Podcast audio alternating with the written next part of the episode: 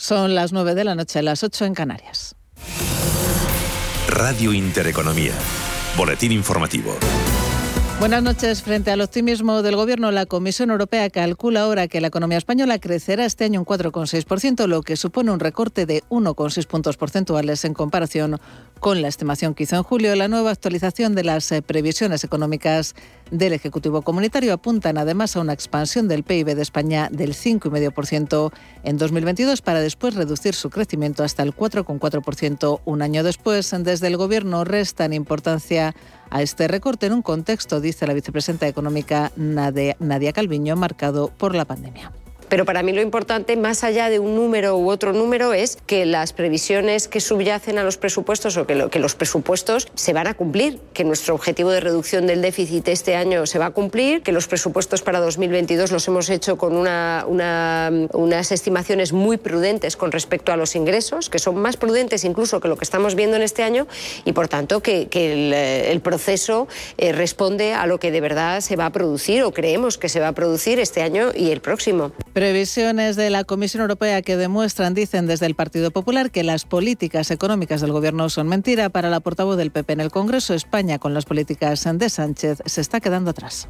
Hay que resaltar también que mientras se baja la previsión a ese 4,6 de la economía española, Francia se sitúa en el 6,5 e Italia también se supera, se sitúa por encima del 6%.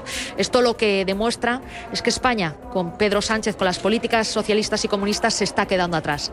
Y los españoles lo que necesitan es un cambio de políticas eh, económicas, una alternativa distinta y el Partido Popular en este sentido lo va a liderar. En clave empresarial, Repsol se ha quedado sin el que hasta ahora era su principal accionista, ya que JP Morgan se ha deshecho del 5% que tenían en el grupo energético español, que ahora pasa a tener un capital encabezado por BlackRock, el mayor fondo de inversión del mundo. Según ha notificado este jueves la petrolera, la Comisión Nacional del Mercado de Valores, JP Morgan se ha deshecho de los 1.527,4 millones de títulos con derecho a voto que tenía en Repsol, representativos del 5,027% del capital. Por cierto, que el fundador de Inditex, Amancio Ortega, desembarcado en el negocio de las energías renovables a través de Pontegade, ha firmado un acuerdo con Repsol para convertirse en su socio del Parque Eólico Delta en Zaragoza. Pontegade invertirá 245 millones de euros en hacerse con una participación del 40% de Delta. Con esta transacción, el valor de Delta ascendería a 500 millones de euros en los mercados financieros y en una jornada semifestiva en Wall Street. Los índices estadounidenses operan hasta ahora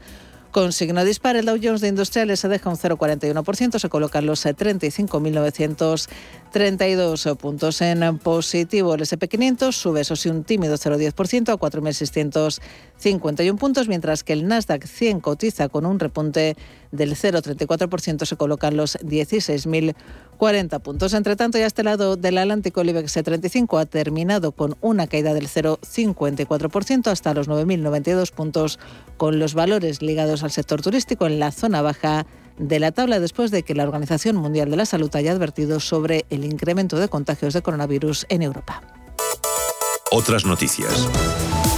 Sanidad ha notificado 4.286 nuevos contagios de coronavirus y 30 fallecidos en las últimas 24 horas. La incidencia acumulada continúa su ascenso y sube 4 puntos hasta los 67 casos por cada 100.000 habitantes. Fuera de nuestras fronteras, los contagios por coronavirus en Reino Unido continúan subiendo. El país ha notificado 42.408 nuevos contagios y 195 fallecidos en las últimas 24 horas. Desde que comenzó la pandemia, el Departamento de Salud británico ha confirmado casi 9 millones y medio de positivos y más de 142.500 fallecidos.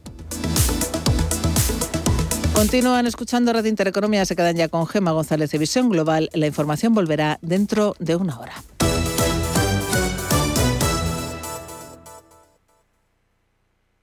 Las hipotecas del Santander son por ti. Porque tú, porque te. Por ti, porque tú, porque te. Porque tú tienes familia, tú tienes una empresa, tú tienes sueños, tú viajas, tú, tú quieres emprender, tú. eres incansable, tú. porque te esfuerzas, te entregas, te ilusionas, te. gusta mucho, te. involucras, te. motiva, te. Santander, por ti, los primeros. Porque tú, porque te. Papá, hoy bajo yo la basura. Sorprendente, ¿verdad? Como el aniversario de Hipercor y el supermercado El Corte Inglés. Y el 70% en la segunda unidad en todos los lavavajillas Finish Quantum. Y los puedes combinar como quieras. Además, hay 650.000 euros en premios. Y sortean 30 cruceros con Costa Cruceros. Aniversario de Hipercor y supermercado El Corte Inglés. En tienda web y app. Las previsiones dicen que los tipos de interés reales seguirán en negativo durante bastante tiempo. Invierta en oro físico con Degusa, la alternativa positiva a los tipos de interés negativos. Ahorre, diversifique y proteja su inversión. Infórmese en degusa-mp.es o llamando al 9119-82900. Si crees que él, ella, ella no es solo un error gramatical, por fin hay debate. Nace un periódico independiente, profesional, en abierto, respetuoso y con valores. Ya era hora. Eldebate.com. La actualidad desde los principios.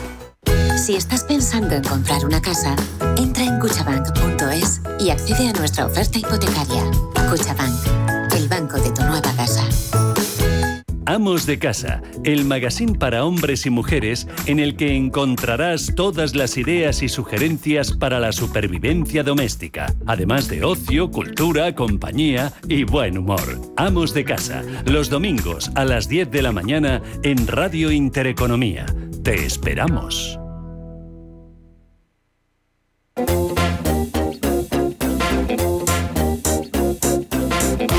Esto es Visión Global con Gema González. Es jueves 11 de noviembre, pasan casi siete minutos de las 9 de la noche, una hora menos en la comunidad canaria y arrancamos la segunda y última hora de este programa de visión global de este jueves. Saben que les acompañamos hasta las 10 de la noche para ofrecerles los mejores análisis de lo que está pasando a este y al otro lado del Atlántico. En unos minutos hablaremos con nuestros tertulianos de los jueves, con Guillermo Santos e Íñigo Petit, y con ellos dos analizaremos la letra pequeña de las nuevas previsiones macroeconómicas de Bruselas, que en el caso de España han supuesto un auténtico jarro de agua fría o un baño de realidades para el gobierno de Pedro Sánchez. España está creciendo, va a salir de la crisis, pero no lo va a hacer como nos quiere hacer creer la vicepresidenta económica, sino a un ritmo menor de lo previsto y además con el grave riesgo de quedarnos muy por detrás del resto de socios europeos. Para este año, las previsiones que maneja Bruselas es de que crezcamos un 4,6%, lo que supone 1,6 puntos menos de lo que Bruselas calculaba antes del verano y casi dos puntos menos de lo que espera Economía y sobre lo que han basado los presupuestos para el año que viene. Pero para mí lo importante, más allá de un número u otro número, es que las previsiones que subyacen a los presupuestos o que, los presupuestos se van a cumplir, que nuestro objetivo de reducción del déficit este año se va a cumplir, que los presupuestos para 2022 los hemos hecho con unas estimaciones muy prudentes con respecto a los ingresos, que son más prudentes incluso que lo que estamos viendo en este año y por tanto que, el, proceso eh, responde a lo que de verdad se va a producir o creemos que se va a producir este año y el próximo.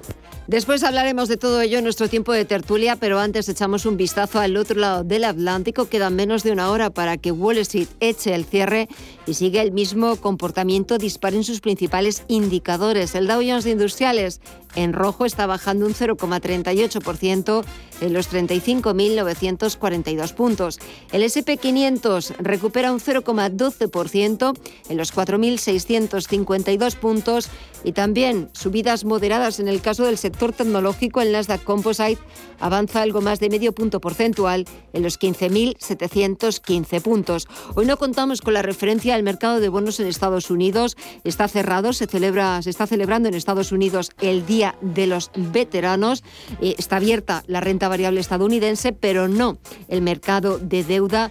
Y dejamos ayer miércoles el interés exigido al bono estadounidense a 10 años en el 1,57% tras ese dato de inflación que sorprendió a propios y, y extraños y que batió todas las previsiones posibles. Eso es lo que está pasando en Estados Unidos. Echamos un vistazo al resto de bolsas latinoamericanas, Mirella, cuéntanos. Pues vemos el Merval argentino con subidas del 0,7% hasta los 95.854 puntos. También pocos cambios en el Bovespa en Brasil, que continúa cotizando en los 107.717 con repunte del 1,6%.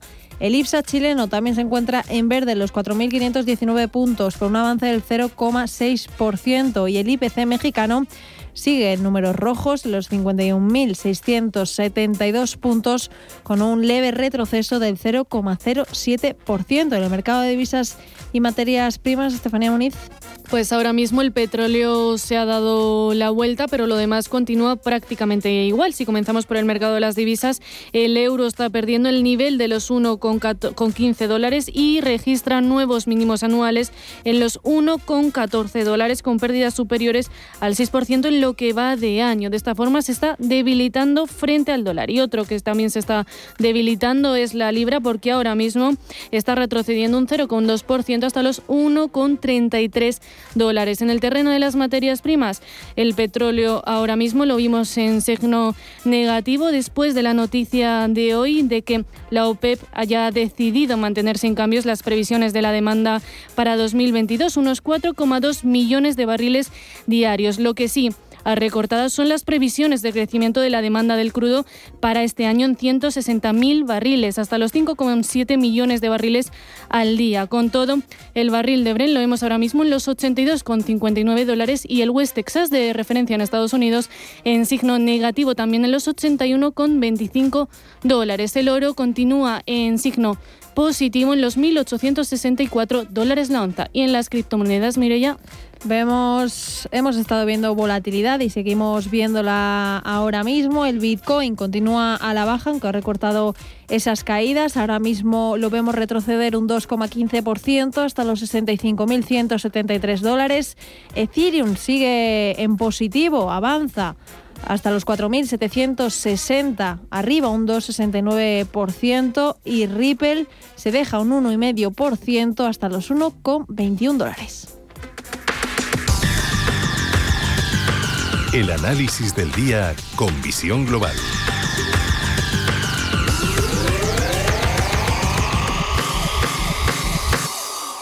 Y saludamos a Jorge Ufano, es gestor del fondo GPM Gestión Activa Alcion. Jorge, muy buenas noches.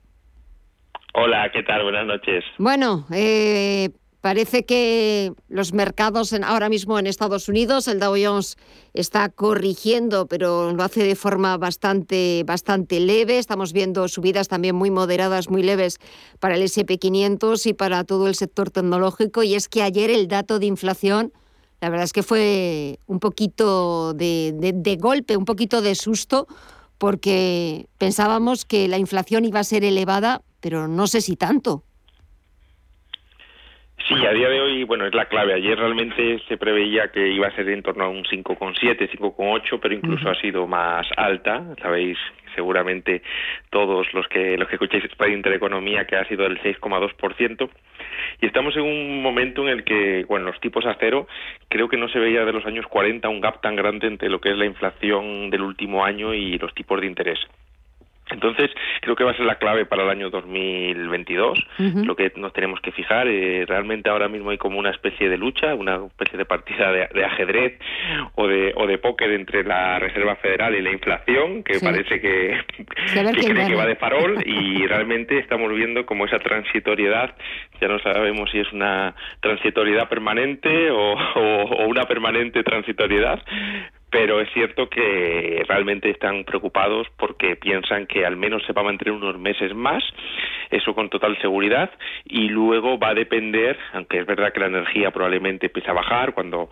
cuando como va año a año, pues cuando más o menos lleguemos a marzo, abril, cuando empezó a subir este año, pues a partir del próximo año en estas fechas lo normal es que eh, los precios de la energía eh, por lo menos no suban tanto, no mantengan el nivel de subida que tenían hasta ahora, pero hay el miedo de que la inflación se traslade a los agentes económicos que tomamos decisiones y que pueda haber una espiral precios salarios.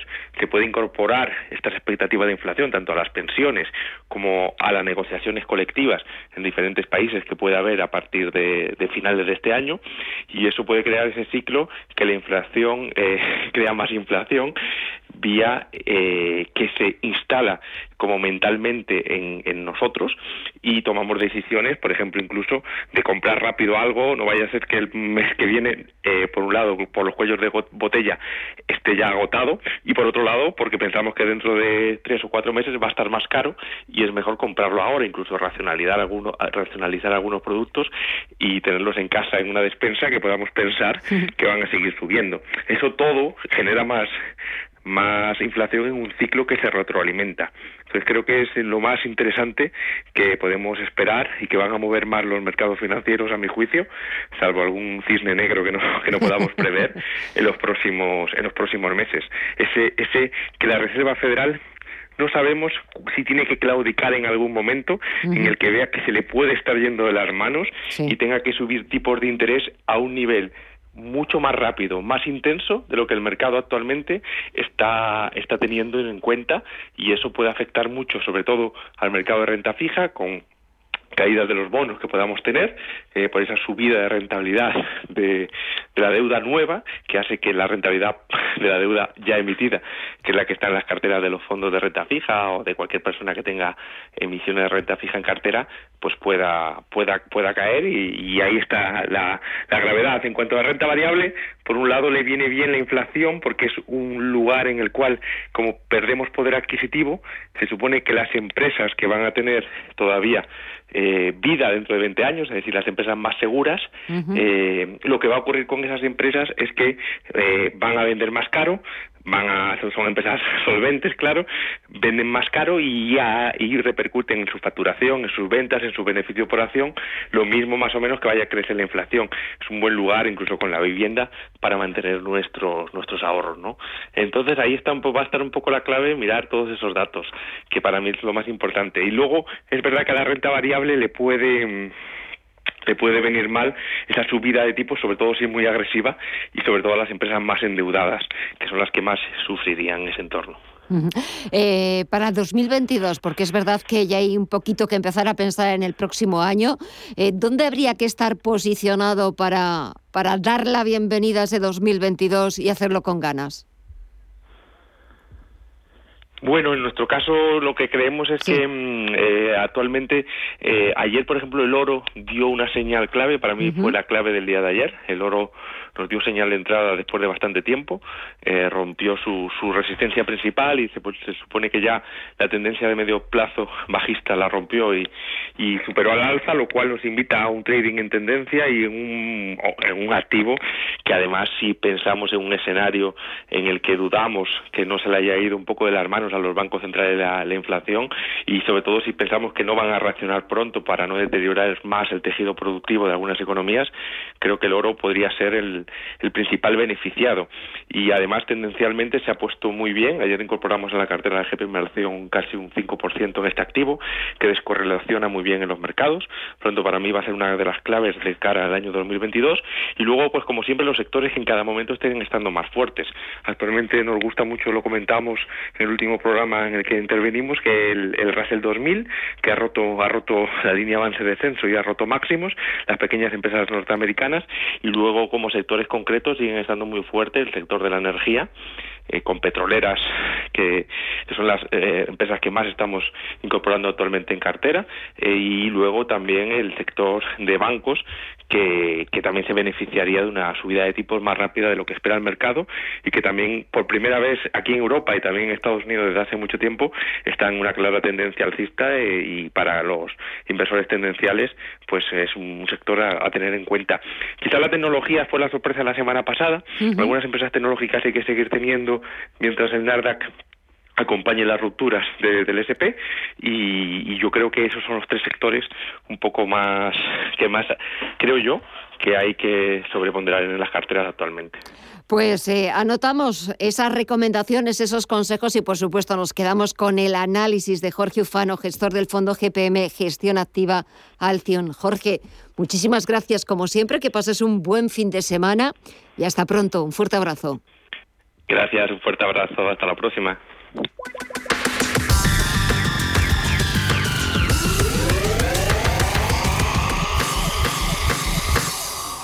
Atención inversores, desde Radio Intereconomía y XTV os invitamos al evento online de Bolsa del Año. Seis expertos del sector defenderán sus ideas de inversión en bolsa y mercados financieros en directo. No te lo pierdas. Reserva tu plaza para el 13 de noviembre en xtv.com. A partir del 5 de noviembre.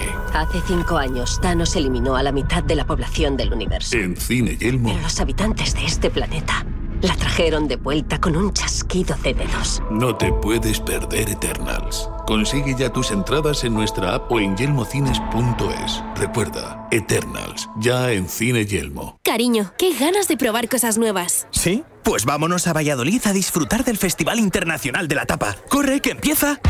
Del 8 al 14 de noviembre disfruta en Valladolid de las tapas de los mejores cocineros en el 17 concurso nacional y quinto campeonato mundial de tapas. Consulta en info.valladolid.es y en la app Tapas VLL. Visión global. Los mercados. Bontobel Asset Management patrocina este espacio.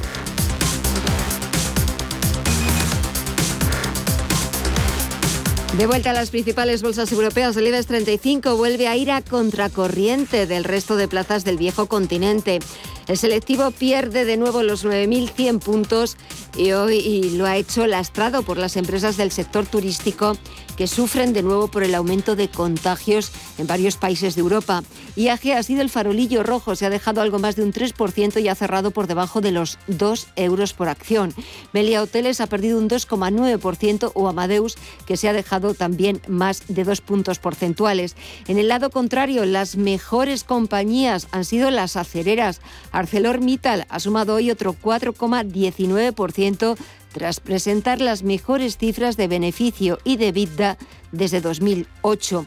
Y ese rally que ha propiciado los resultados de ArcelorMittal también han beneficiado a Acerinos, que ha sumado cerca de dos puntos porcentuales y ha cerrado en los 11 euros con 28 céntimos. Eso en el mercado de la renta variable. En el mercado de renta fija, el interés del bono a 10 años vuelve a acercarse al entorno del 0,50%. Mañana es viernes, echamos un vistazo a la agenda. Vamos a ver cuáles son las claves para despedir la semana. ¿Las tiene? Paul Mielgo. Después de una semana dominada por la inflación, mañana viernes 12 de noviembre será el turno de España con la publicación del IPC de octubre.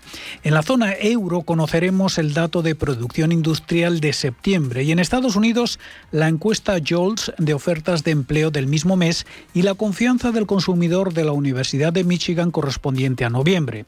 Mañana viernes finaliza la Conferencia Mundial del Clima, la COP26 en Glasgow, Escocia.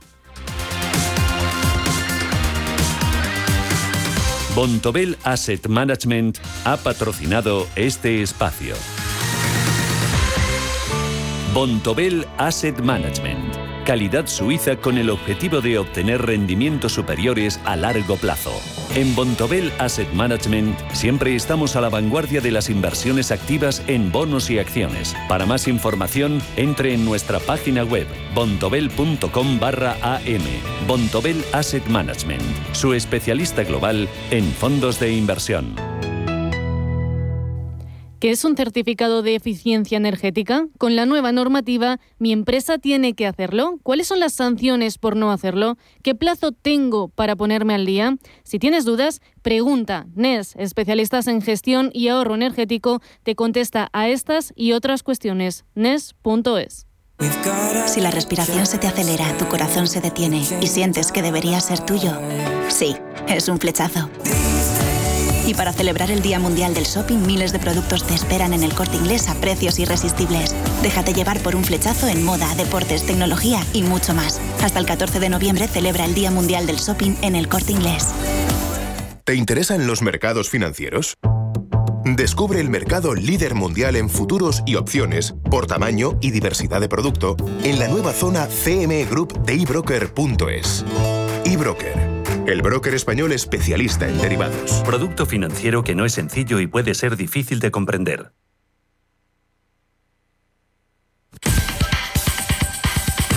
En Visión Global, las noticias empresariales. Amancio Ortega desembarca en el negocio de las energías renovables. A través de Pontegadea ha firmado un acuerdo con Repsol para convertirse en su socio del parque eólico Delta en Zaragoza. Invertirá 245 millones de euros para hacerse con una participación del 49% de Delta. Esta operación es la primera en el marco de la estrategia de Repsol de rotación de activos y búsqueda de socios para el desarrollo de su división de energía renovable. Nuevo parón en la fábrica de Mercedes-Benz en Vitoria por la falta de semiconductores. La marca ha comunicado a la plantilla que dejará sin actividad las instalaciones alavesas durante la última semana del año, con cuatro jornadas de trabajo los días 27 al 30. La planta, con 5.000 trabajadores, acumula 27 días de parada este año por la escasez de chips en el mercado. Estos equipos se fabrican en su mayoría en Asia y hay un colapso de la logística internacional que afecta especialmente al sector de la automoción. Banco lanza una innovadora plataforma de inversión que dará acceso a más de 15.000 valores del mercado nacional e internacional. El broker inteligente de Evo es el primero de la banca española que permite invertir sin comisiones en el mercado americano. Entre otras innovaciones, el nuevo broker de Evo es multidispositivo. Permite a los usuarios unificar bajo una misma cuenta inversora todos los productos de inversión de su cartera, facilita la operativa fiscal e incorpora novedosas soluciones interactivas para la consulta de valores.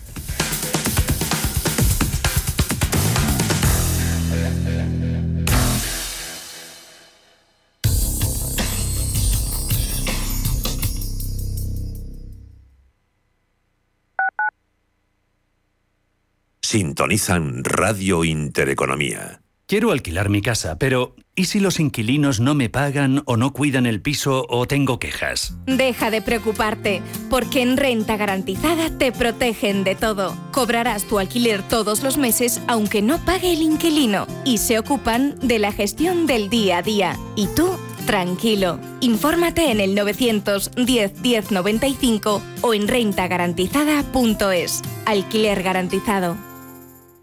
Si quieres mejorar tu formación o tu empleo, apúntate a los cursos gratuitos de formación profesional para el empleo de la Comunidad de Madrid. Podrás elegir entre más de 13.000 cursos. Infórmate en tu oficina de empleo o llamando al 012. Financiado por el Ministerio de Educación y Formación Profesional. Comunidad de Madrid. Más de un 20% de los estudiantes universitarios en España necesitan apoyo económico para llevar a cabo sus estudios. En la Fundación La Caixa concedemos becas a estudiantes excelentes con escasos recursos económicos para acceder a estudios de grado universitario. Solo es progreso si progresamos todos. Fundación La Caixa. Desde 2002, el restaurante Asador Yumbe ofrece lo mejor de la cocina vasca en Madrid. La selección cuidada de los productos desde su origen y el trato cercano son señas de identidad de nuestro restaurante. En Iyumbe apostamos por una cocina en la que priman los sabores, basada en el producto de temporada y que mima al máximo la calidad de sus platos. Estamos en Madrid, en Paseo de la Castellana 172, en el 91 867 5902 y en La Moraleja, en Avenida de Bruselas 9, en el 91 490 1096. Restaurante Asador y Yumbe. Los mercados financieros. Las bolsas más importantes. Información clara y precisa. Esto es Radio Intereconomía.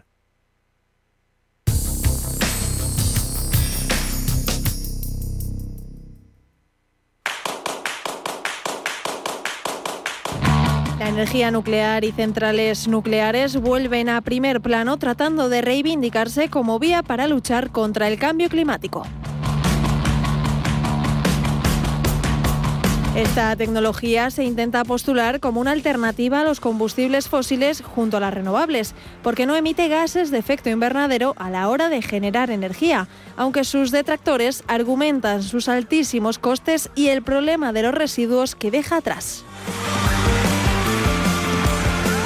En Europa hay mucha controversia con este tema y ha salido a reducir en la cumbre del clima de Glasgow. Por su parte, Alemania tiene previsto cerrar sus seis centrales nucleares el próximo año. Italia ya cerró todas las suyas después del accidente de Chernóbil y Bélgica y Suiza han anunciado el fin de la energía nuclear antes de 2030.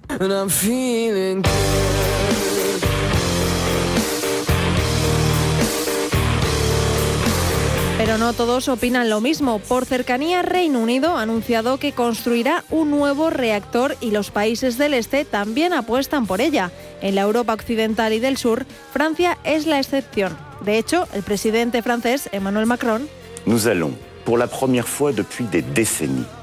ha avisado que su país construirá nuevas centrales nucleares, argumentando que será beneficioso para la lucha contra el cambio climático y para controlar los costes de la electricidad, por lo que lucha por incluir a la nuclear en la taxonomía europea para impulsar su industrial nacional.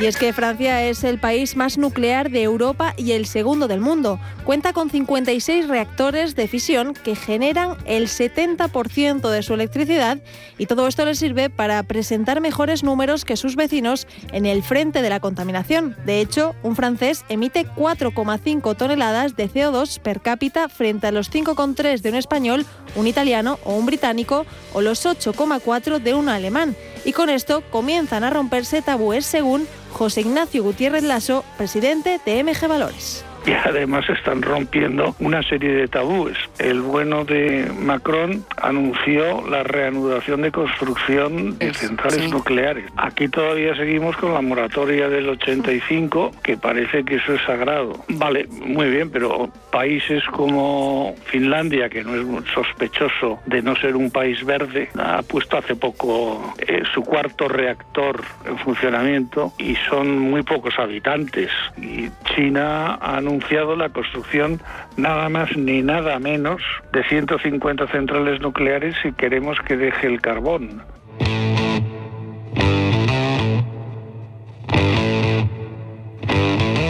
Alemania ha sido la primera en reaccionar a este anuncio y ha impulsado en la COP26 una declaración en contra de que la Comisión Europea incluya a esta tecnología en el listado de inversiones que se pueden clasificar como verdes y beneficiosas para la lucha contra el cambio climático en la taxonomía que está preparando Bruselas por ser incompatible, un posicionamiento al que se han sumado Dinamarca, Luxemburgo, Portugal y Austria. España, sin embargo, ha rechazado unirse pese al ofrecimiento realizado por el gobierno alemán en funciones, aunque cerrará sus siete centrales nucleares entre 2027 y 2035. Y es que Bruselas también está estudiando incluir en esa taxonomía al gas natural, un combustible fósil que emite menos gases de efecto invernadero que el petróleo o el carbón a la hora de generar energía, pero que no deja de ser perjudicial para el cambio climático. Y si Francia empuja para que la nuclear reciba esa etiqueta verde, Alemania hará lo mismo para que el gas natural también la tenga. Lo que está claro es que estamos viviendo en una época de transición en este sentido y Europa está entre dos aguas.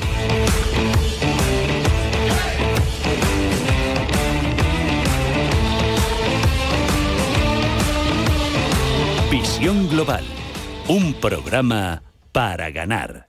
En la zona más dura de Ribera del Duero, donde el frío encoge los huesos y el viento corta la piel, nace Bardos, una colección de vinos en honor a todos los hombres y mujeres que dedican su vida al viñedo. Bardos, cinco vinos valientes, frescos y con toda la personalidad de la Ribera del Duero. Bardos, tómate un rato para beberte una vida. El 23 de noviembre el sector económico y financiero español se viste de gala. El economista celebra su undécima edición de la Noche de la Economía, donde se reconocen las acciones más relevantes del ámbito empresarial y económico, con la intervención de don Luis de Guindos, vicepresidente del BCE, con la apertura institucional de la ministra de Política Territorial y portavoz del Gobierno de España Isabel Rodríguez García. Para seguir el evento puede inscribirse en lanochedelaeconomía.com. ¿No te gusta el fútbol? ¿No te gustan las carreras? Green es tu espacio. Daremos cabida al humor, las entrevistas, la belleza, las efemérides y a todo aquello que rompa la monotonía radiofónica del fin de semana. Escucha Green los domingos de 2 a 3 de la tarde en Radio Intereconomía. Cariño, qué ganas de probar cosas nuevas. ¿Sí? Pues vámonos a Valladolid a disfrutar del Festival Internacional de la Tapa. ¡Corre, que empieza! Del 8 al 14 de noviembre disfruta en Valladolid de las tapas de los mejores cocineros en el 17 concurso nacional y quinto campeonato mundial de tapas. Consulta en info.valladolid.es y en la app Tapas VLL. Mamá, hoy no salgo, me quedo estudiando. Sorprendente, ¿verdad?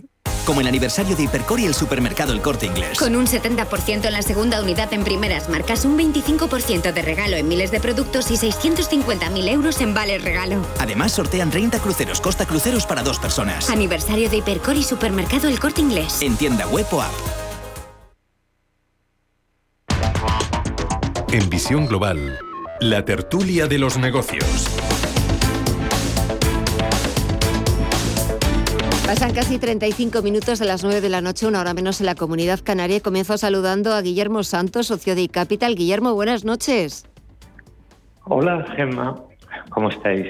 Buenas noches. ¿Qué tal estás? ¿Cómo va la cena de Bueno, gala? estamos en, sí, en la cena de gala de Citywire. Sí. Que dan los premios a banqueros, asesores, entidades en general, lógicamente financieras y, y bueno, ahí ahora nos están sacando el primer plato y muy bien. Eh, la primera vez que Citywire hace este evento en. España y la verdad 200 personas casi aquí en el Hotel Villamagna y, y muy bien, Bueno. muy bien, un poco de, si me- eh, ser sincero, un poco de, pues de eso de demasiada gente que no saludabas en meses, trimestres, algún año. Y bueno, bien, bien, Bien. muy muy significativo. Bueno, ahora nos cuentas un poquito quiénes están anunciando, quiénes están siendo los ganadores y también déjame que salude a Íñigo Petit, CEO de Iden Global. Íñigo, buenas noches. Muy buenas noches, Gemma. ¿Qué tal estáis? Bien, ¿y tú qué tal estás? ¿Qué tal va la Pues semana? Encantado de volver. Ya me Pues imagino. encantado de volver. Que estuve fastidiado ahí con la muela y sigo fastidiado ahí con una muela, pero bueno, ya Bueno. no podía faltar, ya me aguanto. Pero bueno, la semana bien. Yo creo que lo mejor de la semana ha sucedido hace pocos minutos con el gol de España y, y- y- y- y poco más, porque la verdad es que ha sido una semana un poco gris, ¿no? Con mucha eh, bronca política y espero que aquí mi compañero Guillermo se lleve un más que merecido premio a ver si, si cae esa breva, Ay, si tenemos esa sí. suerte eh, y, y lo podemos celebrar pronto. Eh, Eso. eso. ya sería una guinda, eh, Hombre. sería una guinda estupenda para Hombre, esta semana, ¿verdad? Y si, hombre, y si ya puede ser antes de que despidamos este 2021, vamos, eh, yo encantada. Guillermo, a ver, cuéntanos un, un poquito cómo, cómo está yendo la gala eh, y un poquito los premios que, que ya se han ido dando hasta ahora. A ver. Guillermo, Sí. no, que te, te preguntaba, ¿me has oído la pregunta? No, no. Ah, Eh, repítela. No te preocupes, eh, que me imagino pues eh, el, el jaleo que, que debes tener alrededor, que encontrar un poquito de silencio debe ser complicado, pero no que preguntaba eh, los premios que ya han salido, que ya han ido anunciando, eh, cuéntanos en qué categoría, háblanos un poquito. Han salido a banqueros, Sí. eh, banqueros privados Sí. y a asesores y a entidades ligadas al, a lo que sería banca privada en España. Ha salido muy eh, premiado AIG Ujú. con dos banqueros, ha salido premiado Sabadell, ha salido premiado Bankinter y ha salido premiado... eh, ahora me van a pasar la lista, yo os lo diré Vale, para no equivocarme. Y luego eh, viene el tema corporativo, es decir, compañías como Capital, donde Sí. Yo trabajo, o como eh, Santander Banca Privada, o como otras, Ajá. que eh, compiten ya a nivel, eh, ya digo, eh, corporativo, ¿no? Y esto será a los postres. Bueno. El programa creo habrá acabado. Pero bueno, eh, como mínimo, eh, el evento de Citywire ha sido, está siendo mm, pues un punto de inflexión en un tema que sabemos muy bien, que es eh, la ausencia ¿no? de temas personales, de temas de presencia y todo online. Y esto, pues, eh, y aquí ya digo, te comentaba Gemma, te comentaba Íñigo, cerca de 200 personas cenando en el Hotel Villamagna, celebrando o eh, participando en los premios primera edición de, de, la empresa Situwire, que bueno, pues intenta competir en un mercado español donde no estaba muy presente.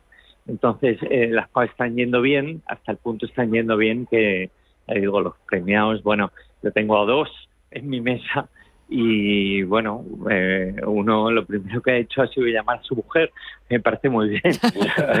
y sí, sí, me parece muy bien, un banquero del Banco Sabadell. Y bueno, pues eh, bien, está avanzando bien y yo creo que esto anima a la industria y anima especialmente a un sector que sabemos las ha pasado bastante canutas a lo largo del COVID y ahora está despertando y sobre todo los clientes pues pueden verse presencialmente más atendidos. Claro, que eso es muy importante. a ver, digo que más que despertando, yo diría que ahora mismo la banca privada en España, Guillermo, es un sector en, plena ebullición, ¿no? Eh, con muchas operaciones corporativas, con una falta, yo creo, de profesionales.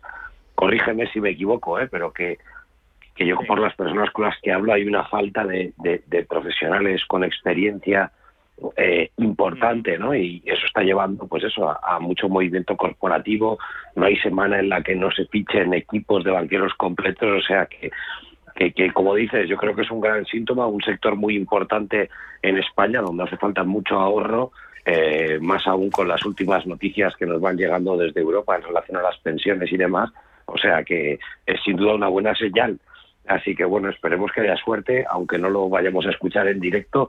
Y si no es este año, Guillermo, estoy seguro que será el que viene. Vamos, estoy convencido. En directo, convencido, ¿eh? en directo os lo, estoy contando, con lo que casi casi. Total. No, la verdad es que, eh, Guillermo, yo te agradezco muchísimo que, que te podamos eh, llamar y que nos lo, estés contando, porque pues de alguna forma al estar con nosotros al teléfono, pues también te estás perdiendo de, poder participar, bueno, pues de en la mesa, de que estés con, más gente. Si en algún momento necesitas irte a la mesa, eh, tienes todo mi permiso, de verdad, para, para, irte, para irte un momentito y yo continúo hablando con Íñigo. O sea que... Total. Dime. Eh, estoy más que más que a gusto aquí. Vale, pero que si necesitas, vamos, que es por, por Íñigo y por mí, que no te quepa ninguna duda de que Íñigo y yo nos apañamos perfectamente también, sino entre los dos.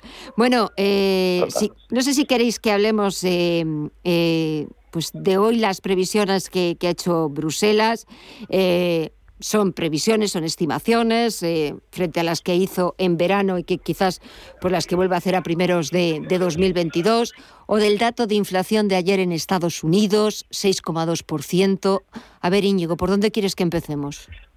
Hombre, yo después de una semana que ha sido tan ruidosa, ¿no? Ahora que han vuelto los diputados al Congreso y en el que ha habido la oportunidad de volver otra vez a, escuchar otra vez el debate político en España, que hacía falta, ¿no? Y que se han debatido tan largo y tendido. Yo creo que los ciudadanos han estado, hemos estado saturados, ¿no? De, si quien crece no crece, si tú dices esto, tú mientes, el otro no miente, ¿no? Eh, bueno, pues la realidad es que al final, efectivamente, se nos han bajado las previsiones de crecimiento y, y no un poquito, precisamente. Hemos pasado de ser los líderes a ser unos de los de la cola en cuanto a nivel de crecimiento. Y esto no es una diferencia pequeña. Mm, todo ello con una serie de fondos europeos sin ejecutar, eh, que bueno, hacen una combinación pues que desde luego es criticable ¿no? hacia el gobierno. Es evidente que, que si tienes el dinero para hacerlo, hay personas en España sin empleo, hay empresas que necesitan, que han demandado subvenciones, que necesitan ayudas, la hostelería muchísima todavía sigue cerrada eh, y te están bajando las previsiones de crecimiento, mm, hay algo que no estás haciendo del todo bien y que, por lo tanto, eh, creo que el gobierno debe dar un paso al frente en, en, esta recuperación económica, en cómo vamos no solo a salir de, de, de, la caída fuerte que hemos tenido, sino cómo enfrentar los próximos años con los cambios que se han producido, que yo creo que algunos, no sé si si estáis de acuerdo, ¿no? Pero yo creo que algunos de los cambios que se han producido en los últimos años son permanentes, no son temporales. Hay muchos cambios en relación al consumo, a la forma en la que consumimos, a muchos negocios del comercio, e incluso la propia hostelería, que han cambiado y van a seguir cambiando para siempre. Y por lo tanto, ahí es donde el gobierno tiene que explorar oportunidades de invertir en, en sectores productivos que a la vez generen empleo. Y creo que eso es una crítica muy dura que está pasando por alto de la ciudadanía, que se está centrando en otros temas, en mi opinión, siempre menos importantes. Y es aquí donde habría que hacer un esfuerzo, yo creo, por, por insistir y por criticar, que es al final un poco nuestra labor, ¿no? Cuando, mm, cuando compartimos opiniones en las tertulias. Yo creo que es importante que, que, pongamos de manifiesto que esto no puede esperar, hay que hacerlo ahora. Y por lo tanto, a mí me preocupa seriamente que sigan bajándonos las previsiones. Eh, y estoy convencido de que no serán los últimos. Esto no es la última bajada de previsiones que vamos a ver. Veremos más. Y si la inflación sigue creciendo, veremos, veremos. A ver, Guillermo, ¿cómo lo ves tú? No, pues, mira, más allá de esto que comentaba mismo, es que hay un elemento que es tremendo, que es que en España el consumo está lejos de recuperar niveles de, eh, vamos a llamar, pre-COVID. Entonces, todavía nos queda mucho recorrido. ¿Y por qué? Porque el ahorro sigue siendo muy elevado. ¿Y por qué? Porque la incertidumbre hacia el futuro sigue siendo pues, pues también muy elevada. Entonces, eh, ¿qué necesita España? Necesita confianza. Eh, el sector inmobiliario, más allá de la hostelería, el tema del turismo, fundamental, con lo que da mucho, no olvidemos que Estados Unidos acaba de, acaba, ¿eh? de abrir sus fronteras al, al turismo, con, bueno, al, turismo, a extranjeros. Sí, a los turistas extranjeros, sí.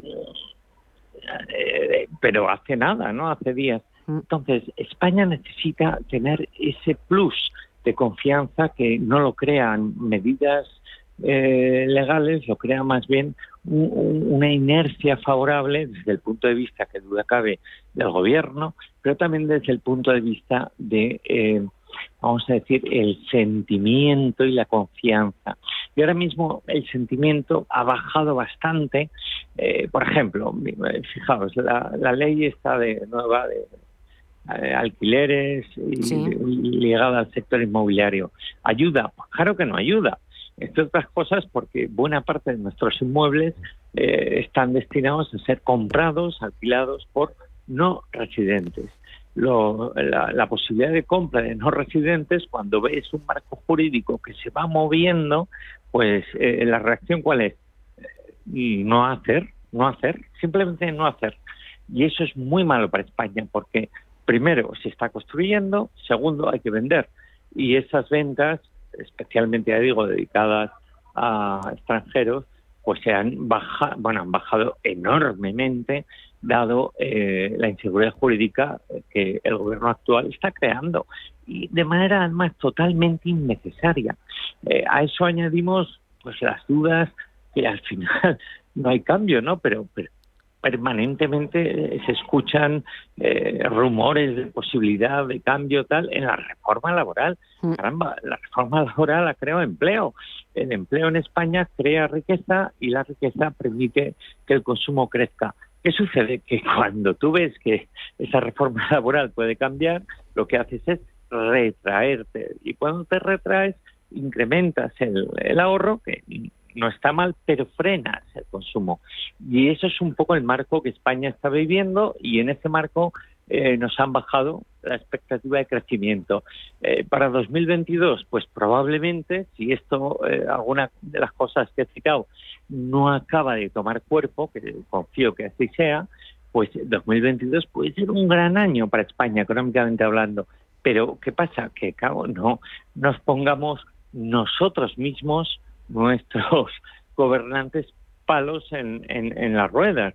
Cuando la bicicleta puede ir bastante deprisa, ¿no? Entonces, bueno, ahí estamos con eh, ese temor permanente, esa, ese postureo político que no ayuda nada a la definitiva salida y la vuelta a los niveles de crecimiento y de empleo que había pre-COVID. Y, y, en eso estamos, sinceramente, y el FMI se ha dado cuenta y por eso nos ha asignado un bajón bastante fuerte, ¿eh? atención, de eh, la expectativa de crecimiento en 2021 y espero que 2022, repito, eh, pues, pues podamos salir de, de, sobre todo de esa inercia negativa eh, en la que nos hemos metido, que es absolutamente, repito, innecesaria. A ver, Íñigo. Sí, yo creo que, de hecho, me parece que es más importante que nunca hablar de, de, la confianza ¿no? y de la seguridad jurídica. Entonces, claro, eh, en España eh, somos un país que sufrió un golpe muy duro en la crisis, de los que más la sufrió.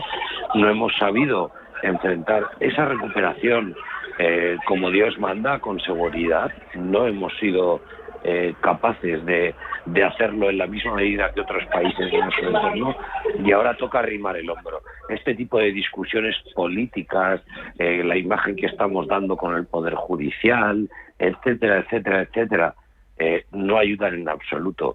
Yo solo espero que no terminemos el año preocupados otra vez por el nivel de presión hospitalaria en España, mm. que ella sería no uno, sino dos pasos atrás, que sin duda pues esa confianza que Guillermo también ha explicado que hace falta, esa seguridad, yo creo que sería ya una puñalada adicional más que nos pondría pues y nos mantendría a la cola eh, bueno pues de, esos países atractivos para invertir eh, en comparación con nuestros colegas europeos ¿no? por lo tanto eh, la confianza es fundamental y la política ahora tiene que hacer política de verdad no política de, telediario mm. que entiéndase bien la expresión, eh, no toda la política es para la televisión, es decir, hay que hacer política de gestión, política de gestión, de análisis, de ahorro, de política de verdad. Y eso se echa mucho en falta. Tengo la, incluso una cierta sensación de falta de preparación, fíjate, entre muchos de nuestros gobernantes, de un poco de falta de, de decir, oye, me, me falta, no sé, un gestor, varios gestores con una potencia que sea incuestionable, ¿sabes? Mm. Incluso hasta el ministro de, de, Seguridad Social, que es uno de los técnicamente, creo, más reputados y más y más fuertes de todos, ha tenido una semana para olvidar, ¿no? O sea, que, que es que así es difícil, así es difícil, desde luego. A ver, Guillermo, sí. Recordad eh, cómo estaba Italia hace unos años. Sí el, el amigo de Íñigo y en buena medida eh, un poco ídolo, también mío, ¿eh?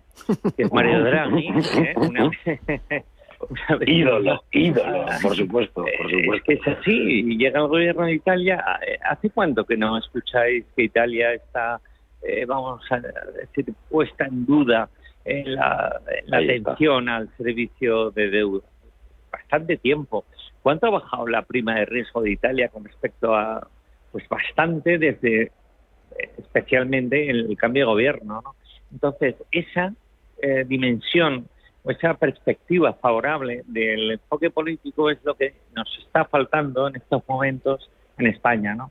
Eh, si tú, si es que es normal, ¿no? Imaginaos que manejáis un fondo de inversión en Estados Unidos, en China, en Asia o, o en Europa, ¿no?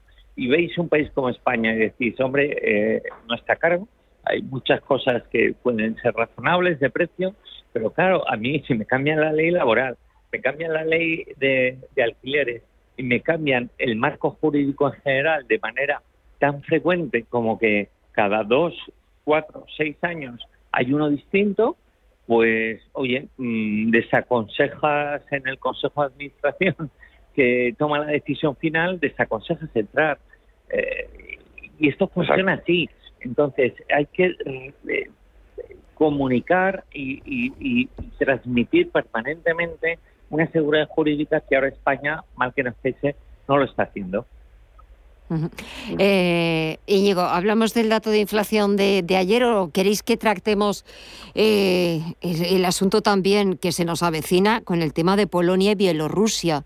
Bielorrusia está amenazando con cortar el gas a Europa. Es, terrible, ¿eh? Me preocupa. No, no, es para preocupar. Mucho, en general, la situación geopolítica, que era uno de los factores que hace mucho tiempo que no, quizá que no tenían tanto protagonismo en las tertulias. Eh, pues bueno pues la salida la salida probablemente de Irak no de Estados Unidos y demás pero que económicamente quizá mm, no se trataba de una crisis internacional como la que puede suponer eh, eh, eh, esta amenaza ¿no? por parte de Bielorrusia. Y aquí volvemos, yo creo, un poco al comentario anterior. O sea, es que se trata de tener líderes, de tener líderes en los que se pueda confiar y, tomar mejores decisiones. ¿no? Probablemente en el caso de Bielorrusia hay un conflicto político de difícil gestión que estoy seguro que Europa sabrá gestionar para que no haya un corte de suministro. Eh, tenemos que posicionarnos en esta, tenemos que ser optimistas, ¿no? En este sentido, porque ponernos en otro lugar, pues es es, es, es, tremendo, pero está claro que esta situación geopolítica en relación con la energía puede hacer saltar por los aires muchísimas relaciones internacionales. Yo creo que los países tienen que estar preparados para afrontar negociaciones Mm, en las que puede cambiar mucho el rol de poder. Yo lo único que echo de menos es que en un país como España nuestros vecinos están construyendo, creo que ha aprobado el otro día Macron, la construcción de centrales nucleares y en España eso es un tema tabú. Mm. Entonces, no se me ocurre mayor diferencia de posiciones, ¿no? Y creo que ellos están en la acertada. No podemos olvidar que al final la energía es un recurso, cada vez consumimos más energía y eh, hay una de dos, o, la energía nuclear o el consumo de recursos naturales, porque las renovables pues no no generan la suficiente hoy en día, la suficiente velocidad y con la suficiente estabilidad con la que a todos nos gustaría. Claro, claro. Así que de momento mm, no hay mejor alternativa que la nuclear. Lo miremos por donde lo miremos. Entiendo que esto no es no es de buen gusto para muchos españoles que tienen una idea equivocada en mi opinión sobre la energía nuclear, pero, pero así lo veo. A ver, Guillermo. Sí. Fijaos, eh, Francia ha pedido hace ya un par de semanas eh, a la Comisión Europea que la energía nuclear sea considerada energía verde. Sí, sí, sí. Y Alemania está en contra. Aprobado, sí. Pues Alemania... está en contra, pero la Comisión está a favor. ¿Por qué? Porque tiene más pragmatismo en el gobierno de Alemania sabemos que hay un componente bastante fuerte de los verdes que, bueno, pues tienen eh, una influencia que, bueno, en fin, eh, no me parece mal, pero, pero ahora mismo es, eh, digamos, negativa para lo que es el consumidor. Atención, si las centrales nucleares pasan a ser energía verde, son, vamos a decir, políticamente correctas lo que decía Íñigo, en España llevan demonizadas unos cuantos años y se han cerrado. Bueno, eh, no olvidemos que llevamos comprando energía, electricidad eh, eh, producida con nucleares a Francia unos cuantos años, en los picos, especialmente en verano, por el aire acondicionado y demás. Bueno, pero es que luego hay un elemento, Estados Unidos es autosuficiente en energía. ¿Hace cuánto que Estados Unidos no manda tropas a Arabia o a otros sitios por el mundo? Pues años y años. ¿Por qué? Porque es autosuficiente. Por eso yo creo que el precio de la energía, el precio del petróleo, el precio del gas, eh, se va a ir modulando, porque Estados Unidos tiene bastante la sartén por el mango, y luego porque Estados Unidos con Rusia, aunque aparentemente no lo pueda decir, eh, se lleva muy bien, muy bien. Y con China, pues más o menos, pues más, o menos China ya ha dicho... Perdóname, Perdóname. Ya, perdóname. Sí, exacto. Perdóname, Guillermo, y perdóname, Íñigo, pero es que ya nos tenemos que, despedir. Se me ha ido. Se me ha ido el tiempo. Oye, Guillermo, muchísima suerte, que llegues a los postres y sobre todo que, consigas un premio merecidísimo. mandaré la noticia. Por supuesto, por supuesto, y nos alegraremos muchísimo. Íñigo, cuídate mucho y, hasta el jueves. También, hombre, claro, aquí a celebrarlo todo. Gracias a los dos, buen fin de semana y hasta el jueves. Buen fin de semana Un abrazo. Adiós. Un abrazo. No sé de dónde vamos a recortar más. ¿Sabes lo que es la eficiencia energética? NES te demuestra que sí puedes ahorrar más en energía. En NES son expertos en ahorro y auditorías energéticas. Trabajan con las mejores empresas y al mejor precio. Ellas les avalan. Infórmate en NES.es. Te realizamos un estudio de forma gratuita. Pregunta y contacta en info.nes.es. NES, conviértelo en tu partner energético. Musiconomía un programa musical con otra perspectiva. Los domingos a las 8 de la tarde, en Radio Intereconomía, Álvaro Martín Cicero invita a músicos para que nos hablen de lo suyo y a la vez de tendencias, cómo se enfrentan a la industria musical, crowdfunding y naturalmente escucharemos sus creaciones. Musiconomía, un programa de música distinto. Los domingos a las 8 de la tarde en Radio Intereconomía.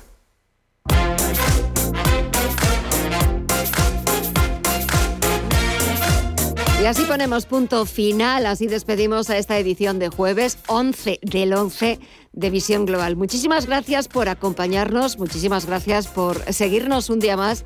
Mañana volvemos a partir de las 8 de la tarde, las 7 de la Comunidad Canaria.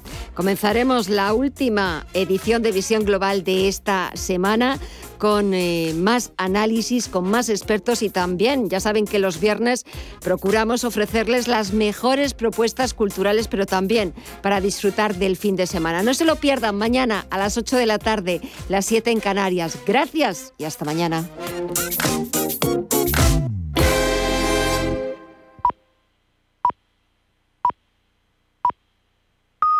Son las 10.